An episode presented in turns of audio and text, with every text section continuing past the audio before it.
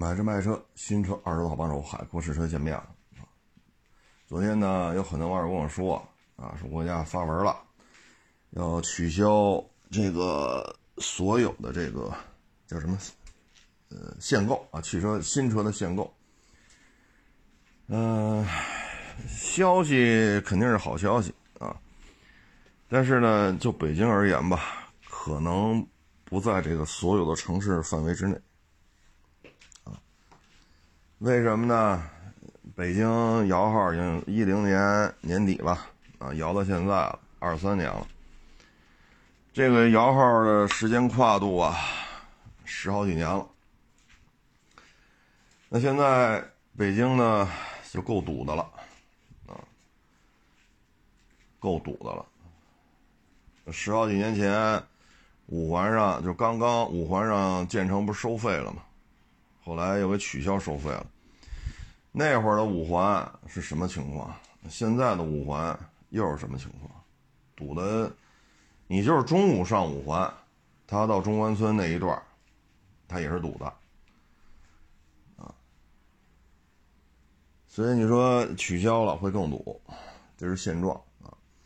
再一个呢，现在北京大概是有六十万个家庭指标。二百六到二百七十万的个人指标，这些人呢参与摇号，你要解除限购呢，咱不说那六十万个家庭了，二百七十万人的参加个人摇号，你要解除限购，北京会增加二百七十万辆汽车，停哪儿去？停哪儿去？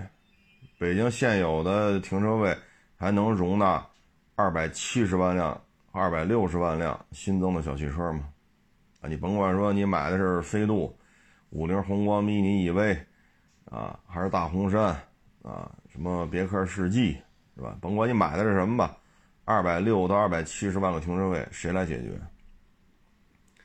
所以北京说库嚓一下解决了啊，那行，但问题是二百六七十万个停车位谁也解决不了，啊，谁也解决不了。那在这种情况之下呢，摇号这个事情在北京说取消，哎呀，这个难度有点大呀，啊，所以呢，现在当然了，取消那就买去呗，啊，这这东西是吧？毕竟有太多的人没有指标，是租别人的标买自己的车，那解除就解除呗，那无非以后这车就没法开了。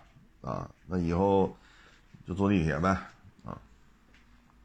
但是从现状来讲，你说解解除这个摇号这个事儿，啊，就是二百六到二百七十万参与摇号的人，他们在半年之内，啊，那可能北京，别说北京了，厂家下半年的这个这个这个产量就全卖北京就行了。所以这就是这么一个现状啊！当然了，真解除了，那咱也支持，对吧？国家政策，那不解除，那咱也只能支持啊，也是国家政策啊。那现在呢，要扩大内需呢，首先就是新增十万个指标，七万个电标，三万个油标，每年就十万个，这是定死了，就这么多啊。所以北京现在摇号呢。你看啊，六十万个家庭，二百六十多万人个人指标加加一块参与摇号的家庭六十万，个人二百六十多，一共三百多万，三百多万来摇这十万个标，唉，你就可想而知这有多难了啊。那汽车消费呢？现在看吧，因为刚刚公布了上个月的那个呃进出口贸易额。啊，出口、进口，呃，包括这个外汇的结余，因为咱们出口大于进口嘛，所以有外汇结余。整个这三项数字都在收缩，啊，大概负的六七个点、七八个点吧，啊，大概这么一情况。那今年呢，整个要保的是五点五，这是今年的预期，啊，要这个年度要保证五点五的增量。那五点五的增量呢？现在出口就是这个状态，房地产又趴了价，啊，现现在这个手机卖的好呢，那是华为就那一个卖的好，其他的品牌不好说啊。所以你说扩大内需，房子就这么刺激，也刺激不下去。你像北京这个认房不认贷，签约量。其实就是把之前这半年犹犹豫豫、犹犹豫豫，就把这波人的订单释放了，后续没人跟进。现在什么在跟进啊？持续不断的挂牌量，前台可展示的二手房已经达到十三万套了。没宣布认房不认贷之前呢，就是十二万七，现在已经到十三万套。各位，北京的房价这么高，就这一个礼拜的时间增加了三千套。后台的，就是有些价格太高了，不让展示。它的后台的已经到十五万多套了，所以说认房不认贷，现在成什么了？就成 逢高出货了啊！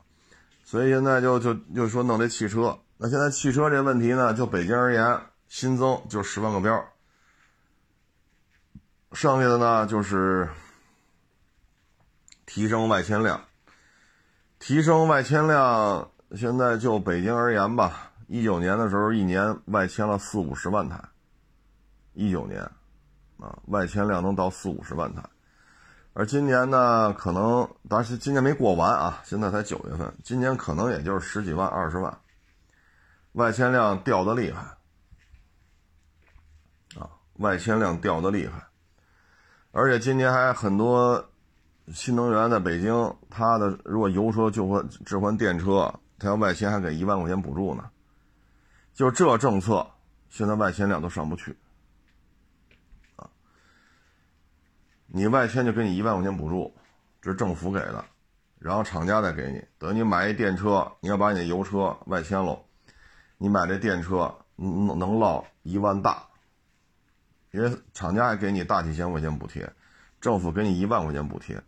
你油车换电车的话，能落一万大的补贴，多好啊！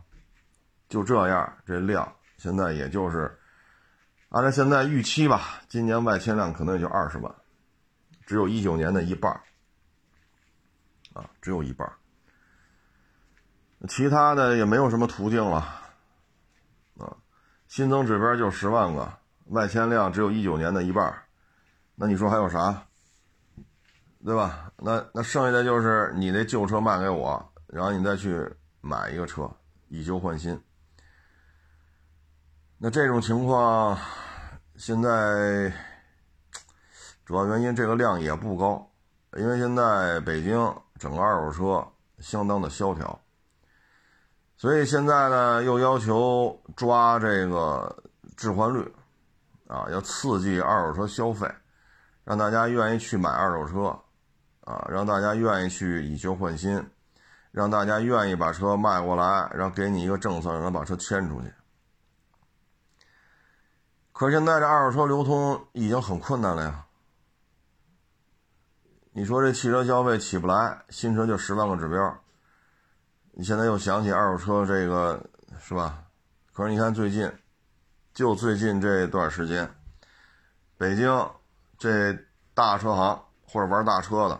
啊，都出现了比较大的这个，就最近这个把月吧，一两个月，啊，都出现了非常大的这种经济损失，啊，那归根结底就是这个指标，啊，这损失就很大了，这是过去没有遇到的问题，这跟降价不降价也没关系，那你现在这么弄，现在大家大车基本上都不敢收了。这不光是不是说就是亚市啊，整个北京现在都是这样。同行现在对于收这种大车都格外的谨慎，哪怕你新车在涨价，这个大家也都犯嘀咕了。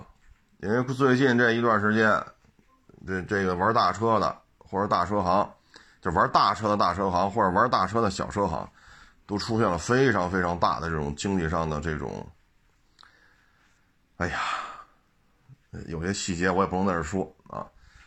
那现在这事儿你说咋整？啊，这里边有巨大的风险，啊，这个风险跟降价都没关系了，啊，也不是说你会不会用气门仪，啊，也不是说新车降价你这，对吧？新车三百三十五，开俩月，你说你三百收的，啊，你卖个三百零几，然后库嚓新车降到二百七，跟这没关系，这都不叫事儿，啊，这都不叫事儿。所以现在你这么一番操作之下，玩大车的基本上都犯嘀咕了。因为血淋淋的事实就摆在这儿，啊，前面这个咔脑袋砍下来了，一地血；再前面这咔脑袋又砍了，又一地血，你还往前走吗？那现在说这二手车交易、二手车流通、二手车的外迁又很重要，你这个重要，你不能说，呵呵，所以现在这事儿吧，你包括现在这过户。啊就这电子标这个过户，啊，你说弄现在弄成这个样子，你当初宣传的时候不是这么说的，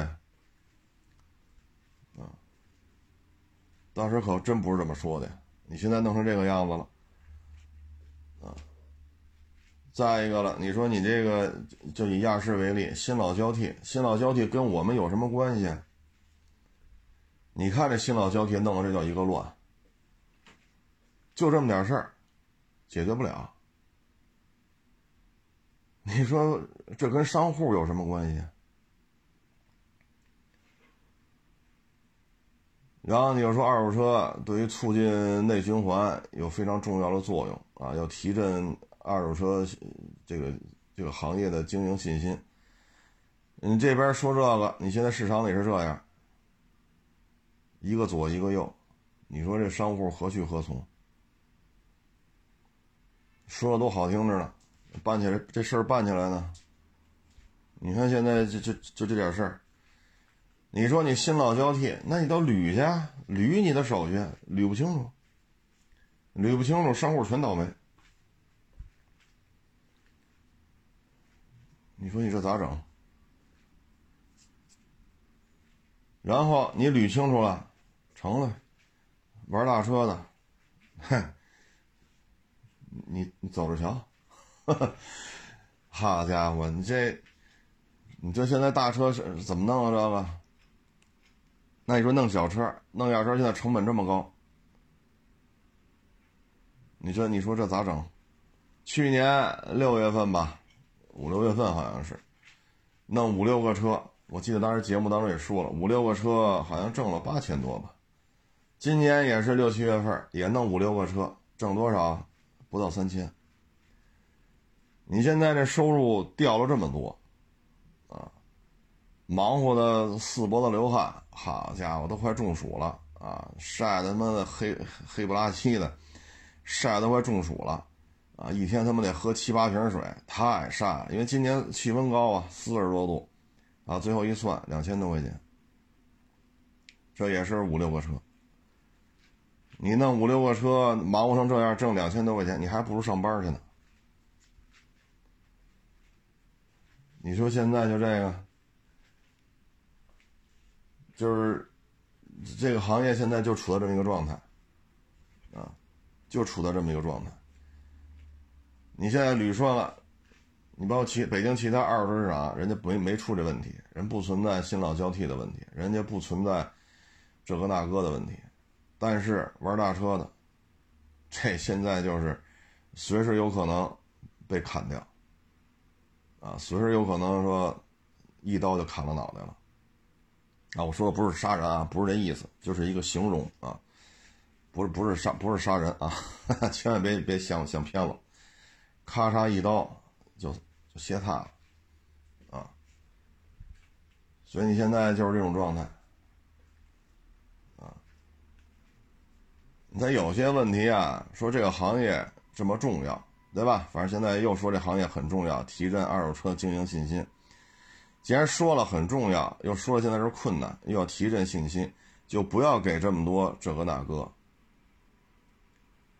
没有一个行业是在这么限制，那么就就就啊，都是怎么说呢？解压啊，任何一个行业的振兴复兴。啊，重振江湖，它都是要解压，需要支持，而不是说这边这不行那不行，这不行那不行，然后这边说了要提振信心，你们很重要。你现在你说这重要，哎，这东西我再往深了我也不好说了，啊，反正现在看呢，就是玩大车的，现在这个被咔嚓了的概率就非常高了，啊，这就是现在这个指标所导致的。你看现在也聊，啊，像我们这边得有几十家吧退出了，啊，不干了。还有了呢，就是玩大车的，现在也聊这事儿，啊，因为有些人被办了嘛，这都认识，啊，都认识好多年了，所以现在有的呢就是不收了，啊，不收了，啊，嗯，收完之后不够闹心的，啊，现在这种形式等于。几方面因素吧。第一呢，三月份，啊，持续不断的降价，像昨儿咱还聊呢，奥迪 e 创打五折，呵 呵这个对二手车是一个致命的打击，啊。第二，消费意愿不高，不愿意卖，不愿意买，啊。第三，就是现在这种现状，啊，反正玩大车的现在。哪怕是没有之前说这几项，现在就现在这个现状，玩大车的都是肝颤啊，肝颤。所以这几方面因素吧，现在有些同行呢，要不然就 say goodbye 了，有些呢，要么就不收了，不收了，有的呢，现在就转战这些小车了，啊，比如说高尔夫六代啊，啊。这个什么长城哈弗 H 六啊啊，呃，桑塔纳呀，飞度啊，啊，就弄这个了，人家不操这心了，你这么弄的话没法干，啊，没法弄，所以这就是现状，啊，你说这个，哎。说什么好呢？这些事情的这些制定，他只考虑到需求，就是是吧？谁谁谁的需求，他没有考虑到说这块地，你说让它播种发芽、长出来、收获果实，你是需要浇水的，你是需要给些阳光的啊。那现在呢，就是水不浇，太阳不让晒。然后说你为什么不发芽？好不容易滋出来几个，咔咔咔，啊！所以现在就是这么个状态。反正最近这几天吧，跟这聊跟那聊啊，除了瘆得慌，就没有什么感受了啊。要么就是不收了，要么就不收了，高低不要，什么车都不要，不看不报价，不用给我报车况，不收。有的就退出了。退出了，啊，当然有些是去别的市场干了，有的就不在这干，你在北京就没这人了，所以现在这种状态吧，啊，这个相当的不太有利，不有利，啊，反正大概这么一情况吧，这东西也不能明说啊，明说了也没什么好果子吃。反正现在呢，就是又需要提升外迁量，是吧？我看这这意思啊，需要提升京城汽车外外外迁量，外迁量，提升外迁量啊，扩大新车销售啊，然后这个那个啊，嗨，这东西就是混吧啊，混一天算一天啊，因为这种形态的变化，这个。由不得你，啊，由不得你。嗯，这就是现在的状态，啊。那有些网友说了，那改卖二手摩托呀？二手摩托不是没有这些，是吧？现在做摩托是这样，首先呢，新车降价幅度比汽车还狠啊！你像之前说那个是什么来着？奥古斯塔还是什么来着？二十多万的车卖六七万，那汽车里没这么干的呀？奥迪一创不才打五折吗？那您这可不是五折了呀？还有宝马二幺八，原来二十四万九千八起。现在十一万多起，你这也不是打五折呀？二十四万九千八打五折，应该卖到十一万四千多到十一万五，啊，十二万四千多到十二万五，对吧？二十四嘛，二十四一半就是十二，九千八再除以二呢，就是四千大五千，应该十二万四五的样子。现在他卖十一万五六，这都不止五折了呀。再一个呢？你摩托车现在是就北京而言是政策市，一旦对于京 B 出现了这种进一步的管控，比如说四环推到五环，啊，从四环一下推到五环外，甚至五环以里五环都不让上，五环以里不让进。假如说这种政策，假如啊，那对于摩托车销售是严重的冲击。所以北京的摩托车它是政策市。这个政策很可能是吧，所以你在北京，你坐摩托车，就二手摩托车，这里边的风险不可控啊。再一个，新车降价幅度，你看现在做二手摩托的，就北京为例，谁谁挣钱？现在挣钱的就是那些做小车的，你像我们附近就有嘛，啊，大几十平米的那种小平房啊，铺面房。里边可能有个百十来平米，就是平房改的那种那种门面房啊。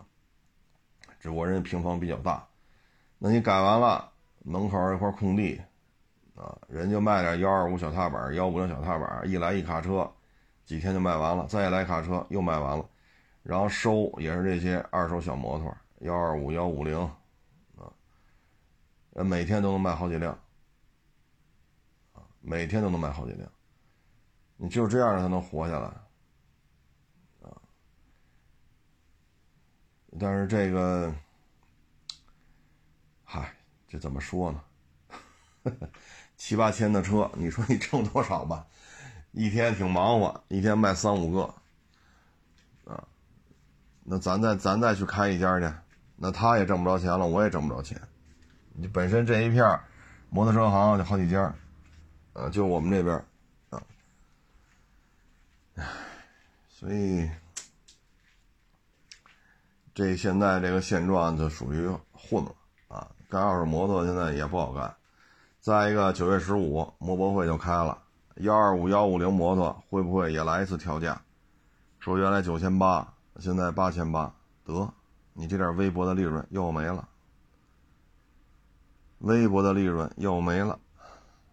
这新车九千八，你说你能卖？你卖这车你能挣多少钱？库差降到八千八了，赔了，啊！所以现在也不是一个好时机啊。你介入也得明年开春啊，那就是半年之后的事儿。啊，谁知道明年什么状态呢？啊，现在车市就是这种状态。啊，其他城市还好，就北京啊，因为北京这边有它的一些。特殊性，啊，唉，反正现在玩大车啊，哪怕新车持续涨价，对吧？凌志五七零啊，凌志六百啊，G 六三、G 五百啊，帕美啊，九幺幺啊，啊，大叉七、GLS 啊，M Power、AMG 啊，RS Avant 啊，你全都在涨价，现在大车也不敢弄。啊因为已经好几好几好几个被咔嚓了啊！哎，眼前这个呢，对于我们来讲，这个就是过户啊。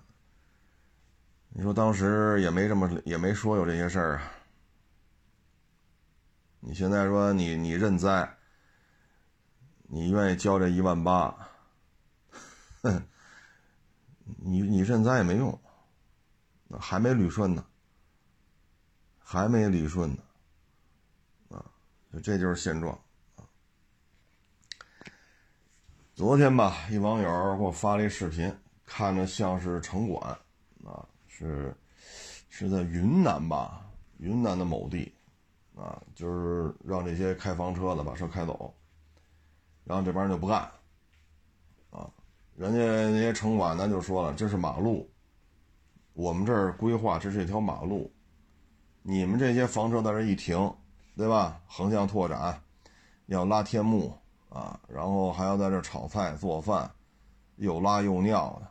我们这是公路，只不过公路比较宽，公路两边绿化带也比较宽，你们就跑这一待半个月。我们这儿有房车营地，你们去哪儿哪儿或者哪儿哪儿。往前到哪哪，往后到哪哪，都是有，有房车基地，啊，有专门给房车的这种上下水的这种设施啊，房车专用营地，充电呀、上下水它都有专用的，你就去那儿就完了。那不行，因为一天得收一百，还是收收多少来着？我就在这儿，城管说这是马路，你们这车弄成这么大，然后家家都在这生火做饭，又拉又尿。你这也不能这么待着，你说你偶尔停一下，停一下吧。你们在那停半个月了，把车开走吧，凭什么呀？啊，再不来你云南的这那那，哎呦我的天哪！哎，是有钱是没钱呢？我听人城管说完了，我都觉得臊得慌。站人马路边停半个月，又拉又尿，又生火又做饭，这一辆车都是依维柯全顺这么大。改完了，改完之后拉天幕，对吧？有来横向拓展。您这一辆车，如果是算桑塔纳啊、威驰这种小车来讲，您这么一折腾，您这一个占地面积能停两辆车，就这种小车啊，能停两辆。然后你产生多少垃圾啊？产生多少垃圾？绿化带里边那个水龙头拧开，上那儿接水去。我操！所以说，现在对于房车越来越反感，就在这儿嘛，啊，花一块钱停车费都觉得自己吃了亏了，啊，说真到了那交一百块钱停一天的，这又给人玩命霍霍，啊，玩命霍霍。原来也说过嘛，开房车的，人家专门弄个房车营地，一天就二十四小时一百块钱，其实也不贵呀。对吧？你合着一小时才三四块钱，因为他一天才收你一百，啊，一小时要合的话四块四块钱左右吧，啊，其实真不贵，因为还有充电，还有上水，还有下水，而且车位特别宽。那考虑你这边拉天幕，底下要坐弄个小桌子，然后几把椅子，要聊天，要做饭什么的，对吧？要晾晒衣服，人车位做的特别宽。然后每个车位还要拿那种一米高那种灌木丛给你围成一个小围墙。你说你这一个车位要正常停车能停三到四辆，所以人一天收你一百块钱一点都不贵。然后每个车位都有上水，都有下水，还有补充这个电能的，相当可以了。你看那份霍霍啊，那真是霍霍。人家营车营地那老板很生气，很生气。所以你说开房车现在这个越来越多的景区啊，越来越多的这些什么这那不欢迎，都是有原因的啊。你说你跑马路边一待待半个月，一来来十好几辆，全是房车，一待都待半个月一个月，又拉又尿又做饭，各种垃圾，绿化带里取水去，啊，跑人哪儿哪儿私搭一根线，然后给自己车充电，等等等等。城管过来让他开走还不干，啊，所以确实是，啊，这个自己的自己的行为，导致了越来越多的这个公园啊、景区啊什么的不欢迎房车，啊，这说白了就是自己合适就行，一百块钱一天我都不能交，交了就是吃亏，那你这种行为你说不招人烦吗？一来来十好几辆。我操，这一马一大片，啊，全在这做饭，全在这拉呀尿啊，全上绿化带里取水去，然后哪儿弄根线拉过来就开始充电。你这电死了，是不是还赖人当地政府啊？你要绿化带取的水，假如说这水你没弄好，然后拉肚子、腹泻这那上医院，你是不是还让人当地政府赔你医疗费？你如果是引发火灾了，你怎么弄啊？但是他不管，哪儿不交钱就去哪儿，交钱就是吃亏，交一块钱停车费都是吃的亏了。所以就这种心态吧，啊，越来越招人烦。你说有没有自律的呀？有，但是不自律的也不少，啊，而且很多呢，就是退休的，没人管得了我，你能怎么着我呀？我这么大岁数，我这么大岁数，派出所都不拘，派出所都不拘我。然后我是拿退休金的，你上单位告我去，单位也开不了我了，因为我退休了。嘿，没招吧？你动我呀？你动就躺地。高血压、糖尿病、冠心病，哈家一堆基础病，有恃无恐啊！我就在这扎营。你看那片子拍的很清楚吗？城管啊，说你们在这儿。待半个月了，啊，这么一大堆，十好几辆，啊，拉呀、尿啊、取水呀、取电呀、做饭啊，这不是你们停车的地儿啊！偶尔停一下无所谓，你停半个月了，您这是您这是偶尔的应急停车吗？您都停半个月了，哈哈哎，你半个月你都从你都能从成都开到格尔木。格尔木，再开回成都，你这打一来回都富裕。你们在这不动，啊，所以开房车呢，车是一个房车啊，很标准的房车，有上下水，啊，什么卫生间呀、厨房啊，是吧？啊，有床啊，等等等等，淋浴间什么都有。但你这种行为是房车文化的应该有的状态吗？啊，所以招人烦。也是有原因的，啊，嗯，说到这儿呢，这个，呵 呵哎，想起还一档子事儿，也是挺刺激的。新北苑啊，这不都十万、十一万了吗？啊，现在呢，新北苑这房价太高，啊，十万左右，很多人觉得不值，因为望京才多少啊，对吧？西二旗才多少？新北苑隔着个五环。啊，隔一条河就是天通苑，天通苑四五万，啊，所以这房子呢，成交数量就很少。但是现在出一消息，那个小区出了一百五十套房，全部进行拍卖，然后呢，这房子比现在的二手车的什么二手车，二手房的成交价低百分之五，一下出一百五十套，一居、两居、三居全有。那现在这么一弄的话，对这二手二手房的市场就成巨大的冲击，而且一百五十套你消化不了，因为平时这个小区每个月就是几套成交量，你现在放一百五十套，够这小区按二手房成交量算啊，过去一年这小区成交量都到不了这数，也就是说你一百五十套够这小区卖两年的，就按正常的二手车成交量啊，够他卖两年的，那现在这样砸盘砸一百五。谁接？一旦拍不出去，卖方又要着急变现，那只能二轮拍。二轮拍呢，那只能再往下调价。那可能这次降五个点，下次再降五个点。那这样的话，整个对于新北苑地区的房价将出现一个巨大的冲击。那你现在说我着急卖房，我着急变现，那你有这一百五十套在这放着，你这房怎么卖？那都是新房。那你只能比他还便宜，所以现在呢，一说认房不认贷了，你看没有？逢高出货，啊，所以我们在买房的时候呢，如果小区里出现一栋楼常年黑灯，这一栋楼一层那门都封着的，那这栋楼如果说像这种情况被一大户拿了，像这种情况的小区一定要慎重，因为将来开发商。一旦要出了什么问题，或者说持有方就这房子持有方出了什么问题，他说，哭嚓一下进行抛售，那对于这个小区的房价会出现一个冲击的，啊，所以我们买新房也好，买二手房的时候，一定要看小区里边的这个入住率。如果别的小区还都行，是吧？晚上七八点钟亮了一多半啊，或者一半以上都亮着灯了，就是一栋楼一盏灯没有，啊。然后一楼还封着，谁也不让进，啊，今年这样，明年还这样，那这小区你就小心了。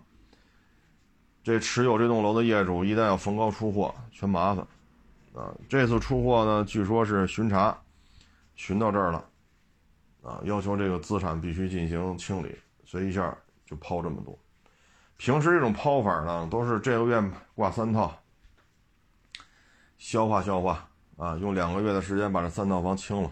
然后再再出三套，平时很隐秘，你是看不出来的。但这次一下出一百五十套，就在新北苑，那附近就别说他这小区了，附近这几个小区要卖房的业主现在压力都很大啊，因为他这一个小区这一百五十套够这一个小区卖两年的，周围小区的业主想卖也不好办，因为周围那三四个小区前后脚建成的，统称为新北苑。唉，所以你这就麻烦了啊！你要住没问题啊，你要说现在着急变现，或者说你把这儿卖了，你订了一个别的房子，那那边你交了定金了，人是有付尾款的周期的，你这个变不了现，尾款付不了，那定金不退。所以你现在要卖，他低五个点，你只能在他的基础上再低五个点啊。所以有些事儿吧，真是变幻莫测。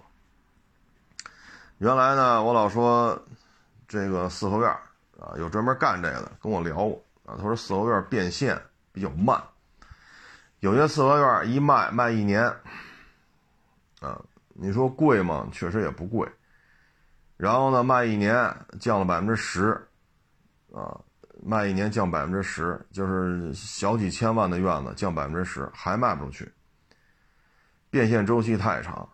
其实呢，这里边是存在一问题，就是你这个小区，它有跟你竞争的，比如这小区同时挂了十五套房，啊，比如说您卖这是不是一居，不是三居，也不是四居，您卖是两居，那两居十五套在售房源当中有三套跟你一样，那人就会比了，人要买两居，人看看你这三套在售的两居哪套合适，那你就有两个竞争对手，因为你是三套两居当中的一套。比完了吧？人一看，哟，跟那三居就差十八平，或者跟那三居就差二十平，怎么着都是贷款，那不行，那一步到位买三居，以后三居是主流。得，跟你聊聊聊聊他妈一个多月，来四五回，最后人不买你的了。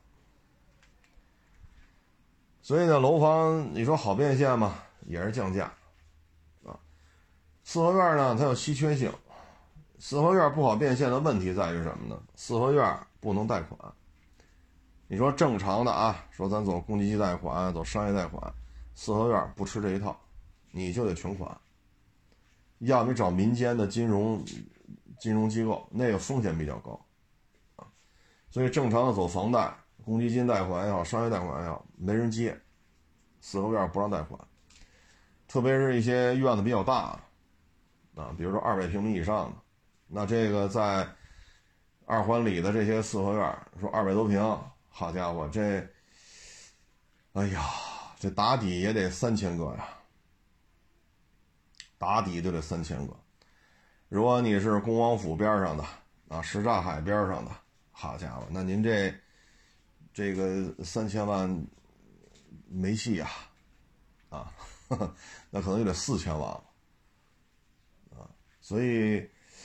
四四合院变现慢，我觉得主要可能就是不能贷款，但是呢，四合院有稀有稀缺性，比如说位置，比如说位置，啊，你你要去过什刹海，就银锭桥两边，你就溜达过，你就你就能看出来，挨着这个什刹海，这边是栏杆嘛，栏杆里边就是这个海，栏杆这边是一个是个道啊，有人行道，也能有也有能走车的。走车的这边就是四合院，然后这些四合院有的带了车库，就是那个卷帘门，人家是车库。你一看这个这这这个四合院这面宽，这四合院面积小不了，小不了，因为你去过那边，你一看看这房能看出来，人家那个四合院面宽三十多米，然后还带车库，啊，所以这四合院面积都小不了，面宽就三十多米。人门口横着停，能停好几辆汽车，而且是 A 六、A 八这么大的车，一停能停三四辆，前后距离还得有还得有这个一米多一米多宽的这种档子。然后停了三四辆，这边是大门墩儿，几节台阶儿，这停不了车。大门墩儿这边还一车库门，你说这面宽多少？这大宅子，好家伙，两三千万你就别看了啊！所以四合院呢，它倒不存在抛售的问题，而且四合院一旦是私产的话呢，一般政府也不去拆，也不去拆，因为说白了拆也拆不动，因为你按照现在市面成交价，像这种好位置的，一平米过二十，你说你怎么拆？你说一平米给八万，给人打发了，人也不干呢，对吧？人家也不干呢，说位置稍微往外一点了。